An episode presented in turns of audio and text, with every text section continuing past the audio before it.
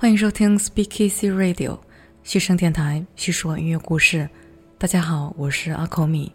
今天是二零二一年九月二十五日。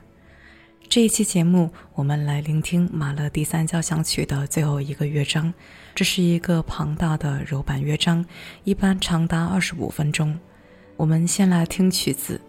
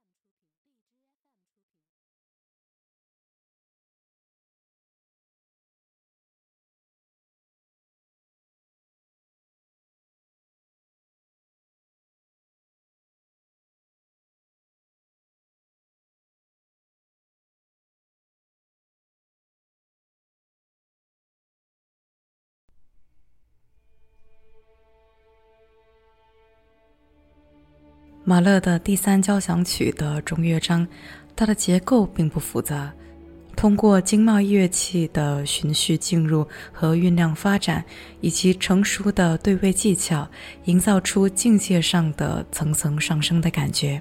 旋律的情感浓烈、优美且贯穿始终，并且通过转调带来聆听的变化。整个曲子的酝酿和发展相当的耐心，在很多时候都是以弦乐和木管乐器为主，仿佛经过长时间的沉思后，乐团才慢慢的增强力度，将气氛推向高潮。这个乐章，马勒曾经把它命名为“爱对我说”，但它并不是世俗意义上的爱情，而像是某种缅怀之爱，细数和沉思过去的往昔，是某种超越之爱，在音乐中超越人世间的痛苦，也是某种宽恕之爱，仿佛正在寻求并且获得了信仰的救赎。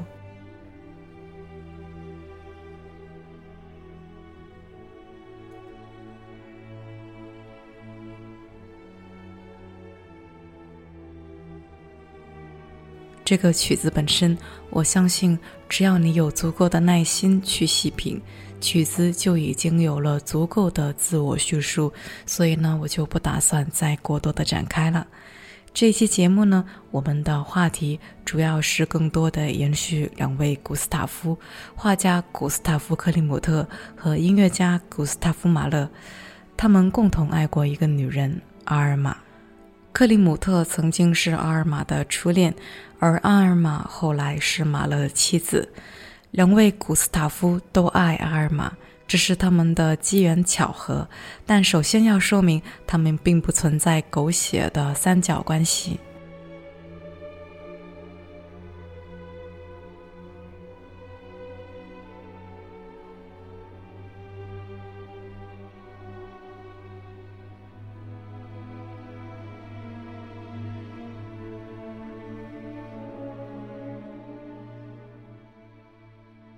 我们从克里姆特最著名的作品创作于1907年的《吻》来说起。据说以这幅画为主导的旅游纪念品，甚至占据了维也纳纪念品行业的三分之一。我们这一期节目的封面使用的就是这一幅画作。《吻》这一幅画并不复杂，一对紧紧拥吻的男女跪在花团锦簇之中，男子拥着女子。他们沉溺于甜蜜又浪漫的爱情中不可自拔。男子低头去吻女子，而女子闭眼等待着他的吻。这个主题其实，在克里姆特更早的作品《爱情》中就已经出现过了，展现的都是恋人在将吻未吻的一瞬间。画面中的两个人正处在极度的欢愉与投入的状态，浑然不知道自己身处悬崖的边缘。克里姆特在这幅画里运用了装饰性的平面手法，强调了线条和轮廓，并且在人物的服饰上用了大量的金箔色。画中的男子和女子身着长袍和连衣裙，又出现了克里姆特惯用的男性和女性的象征符号。在这幅作品中，克里姆特仍然受着悲观哲学的影响，认为最快乐的瞬间往往藏着致命的后果，那就是坠落。即使是沉浸在爱情中、深爱着对方的两人，也无法摆脱这种宿命。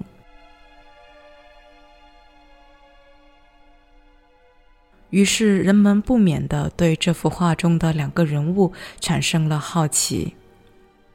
因为画中的男子身穿长袍，粗壮有力，对克里姆特有所了解的人一看就知道这是克里姆特作画时常穿的衣着风格。而画中的女子面容姣好，含情脉脉，陶醉在甜蜜的爱情里。可是这个女人是谁呢？人们问克里姆特，克里姆特笑而不答。关于这个女子有多种的猜测，有人猜测是克里姆特生命后期的缪斯，并且陪伴他一生的艾米丽。于是时间上的相对吻合，二是画中的女子和艾米丽极为相似。但是也有另外一种猜测，认为画中的女人是阿尔玛。但画这幅画的时候，阿尔玛已经是马勒的妻子，所以呢，克里姆特不能够明确的作答。但是画中女子的面容和阿尔玛太过神似了。那到底画中的女子是当时身边的爱人，还是克里姆特十年前的恋情呢？对于这一点，既然画家没有明示，我们也不宜过多的妄想，因为画作本来就是抽象的，而且说不定当年维也纳的女子都是如此的面容和妆容呢。但不管如何，阿尔玛与克里姆特确实也有过一段恋情。而且阿尔玛的初吻也是献给了克里姆特。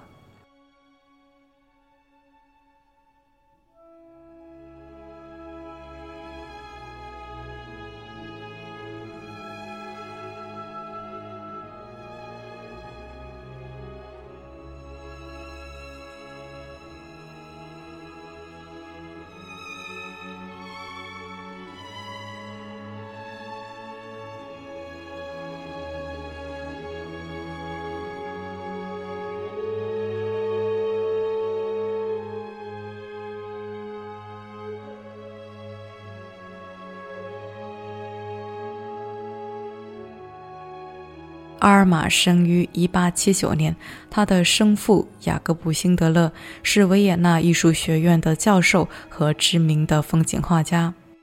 阿尔玛从小就聪明伶俐，四岁学习作曲，九岁就开始尝试作曲。但在他十三岁时，父亲去世，父亲的得意门生卡尔·莫尔成为了他的继父。由于莫尔人缘好，所以他们家很快就成为了维也纳艺术圈有名的社交场所，有画家、建筑师、文学家、演员和音乐家频繁的出入。奥尔玛从小就在艺术之家的熏陶里长大，不仅气质文雅，而且长得标致。端庄，有着碧蓝的眼睛，甜美的笑容，身材丰腴匀称，而且冰雪聪明，秀外慧中，在当时被称为维也纳最美的姑娘。而克里姆特就是阿尔玛继父莫尔的好友，他们一起创建了艺术流派分离派。克里姆特经常出入阿尔玛家里。情窦初开的阿尔玛爱上了克里姆特，那时克里姆特三十五岁，而阿尔玛十七岁。阿尔玛在自己的回忆录里讲到，克里姆特吸引他的是他对艺术的激情和狂热。克里姆特应该也是真心喜欢阿尔玛，这位气势不凡的少女，让他的激情和灵感又一次被激发。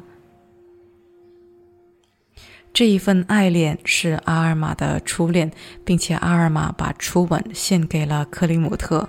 不过，这段感情由于阿尔玛的母亲无意中看到女儿的日记而被终止了。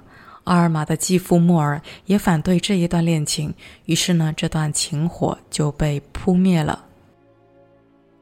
但随后追求阿尔玛的人络绎不绝，但他都没有再动真心。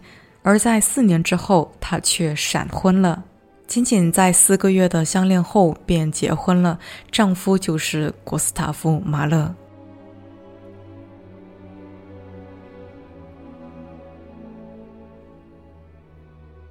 马勒是在一九零一年十一月的一次聚会上遇到阿尔玛的。据说阿尔玛与马勒第一次见面时，克里姆特也在场，但当时马勒并不知道阿尔玛与克里姆特有过恋情。这件事可能后来马勒也未必清楚。当时这位漂亮得体的姑娘让马勒的眼前一亮，然后马勒就陷入了朝思暮想中。他频繁地向阿尔玛发出邀请，一起听音乐会、看歌剧。在短短的几个月里，就给阿尔玛写了将近一百封情书。阿尔玛第一次见马勒时，只觉得马勒相貌不佳，个性很强。但是阿尔玛的择偶标准是以才华为重的，这一点呢，从他的初恋是克里姆特，以及阿尔玛这辈子所交往过的每一位男子可以看出来。那么说到当时，在马勒的苦苦追求下，四个月后，阿尔玛答应嫁给马勒。他们在一九零二年的三月举办了婚礼。这个时候，马勒四十一岁，阿尔玛二十二岁，他们相差了十九岁。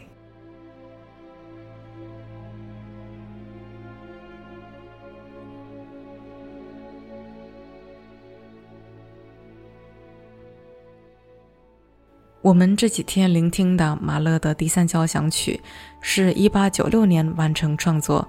在当时，马勒还不认识阿尔玛，但这首完整的交响曲却是在一九零二年的六月才首演的。也就是首演的时候，阿尔玛已经嫁给马勒了，并且当时她已经怀孕了。在首演前的排练，六月三日，马勒写信给妹妹说：“今天第一次排练。”我把第一、第四和第五乐章都走了一遍，这些我们之前还从未完整的听过一遍，简直太棒了，令我吃惊。我没有必要做任何修改，我非常的满意。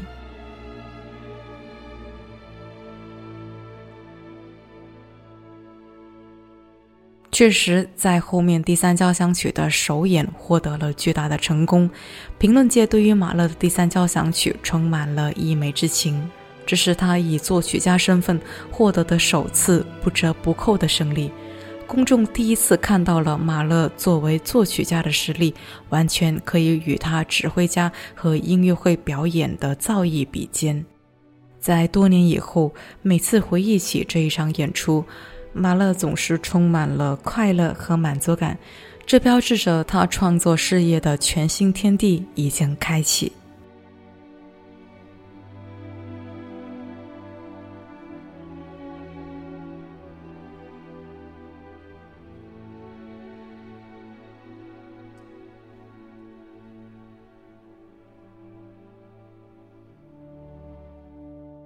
当时，阿尔玛陪伴着马勒出席了第三交响曲的首演音乐会。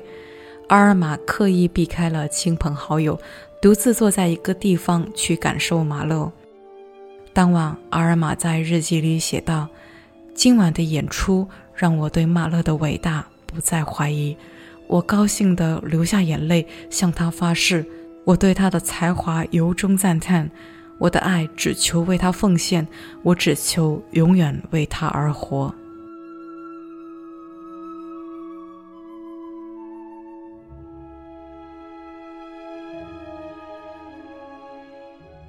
这个感受呢，是一种对于一个男人才华的臣服之爱。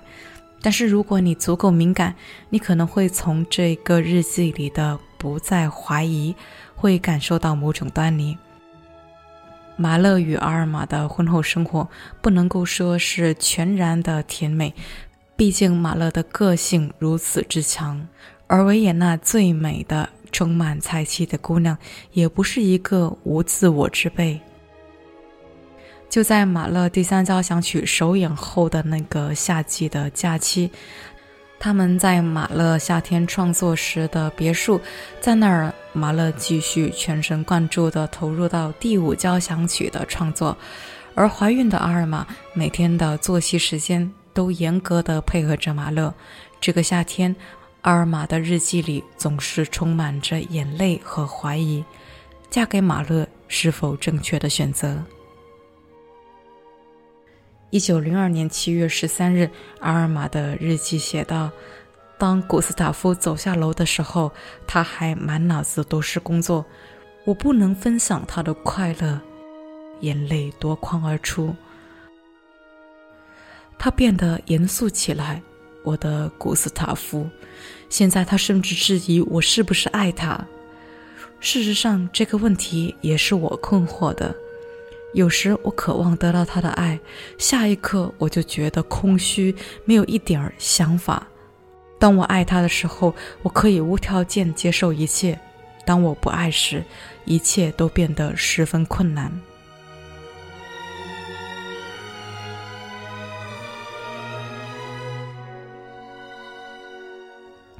阿尔玛的这种爱慕动摇、怀疑，然后呢，又再次被丈夫的才华折服而敬仰，大概这些情绪反复的循环，贯穿着他们的婚姻。他们有过比较幸福的时光，但在后来，一九零七年，马勒最心爱的大女儿玛利亚染上猩红热病死去，他们的婚姻就陷入了低谷。马勒总是感到死亡时刻在威胁着他，死亡的阴影，这本身就贯穿着马勒的一生，因为当年他的许多亲人都是年纪轻轻就被疾病夺走生命。不久后，马勒被诊断有心脏病，这些都对他和阿尔玛的情感投下了巨大的阴影。后来，马勒发现阿尔玛有婚外恋。在一九一零年，阿尔玛在温泉疗养时爱上了比他小四岁的英俊又才华横溢的建筑师格罗皮乌斯。一连串的打击让马勒心力交瘁。在无奈之下，马勒甚至不得不联系弗洛伊德寻求心理调节的帮助。在同年底，马勒最后被确诊患有感染性心内膜炎，生命已无几许。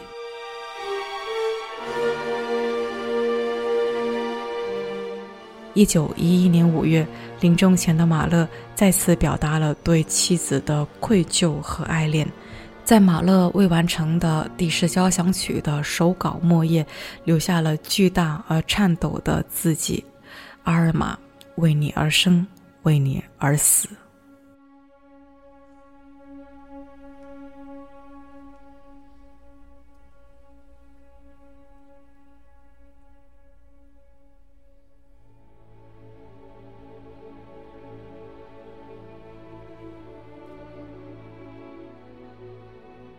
马勒与阿尔玛的爱情和夫妻关系虽然不是完美无缺，但是考虑到他们年龄相差甚远，教育背景和性格都迥然不同，分歧不可避免。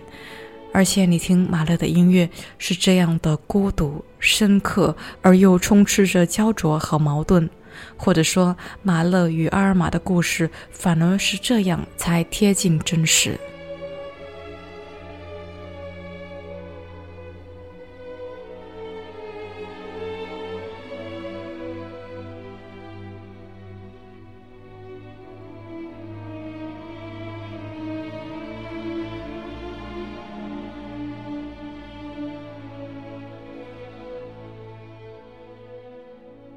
无论如何，阿尔玛改变并丰富了马勒的生活，并且即使在马勒生命的晚期，阿尔玛有某种程度的背叛，但他依然认为马勒永远是自己的全部的中心，并且最终也没有离开马勒，这也是马勒最恐惧的事情。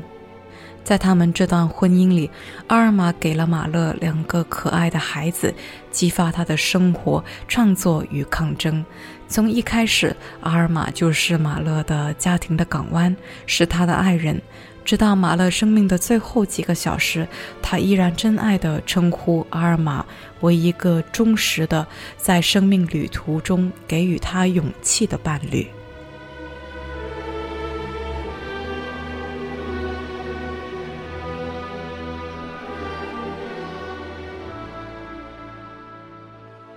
在那个没有即时通讯的慢时代，马勒给阿尔玛写了很多很多的信。在刚到某地的时候，在繁忙工作的间隙时，在车站候车的时候，那些信件的末尾总是留下最温暖的问候，以及署名来自深情的或者爱你的、属于你的古斯塔夫。这些信件的中文摘选版，二零一一年集结出版在《亲爱的阿尔玛·马勒给妻子的信》一书中。但也正如译者庄家训在译后记里说的，这不是真正意义上的书信集，没有你来我往的更迭。所有的信与明信片都出自马勒之手，活脱脱的一场马勒的独白。几百封信的编号形单影只。看上去如此的忧伤，如今再读，能够感受到执笔者，也就是马勒，既孤独又自我的矛盾体。话又说回来，我倒觉得，除了马勒的音乐本身，这些信件也不失为了解马勒的最纯粹的通道。好了。絮絮叨叨呢，今天的节目就到这里吧。非常感谢你能够有耐心聆听了这三期关于马勒的节目。西声电台叙说音乐故事，这是我们陪伴你的第一百六十三天。我们下期见吧。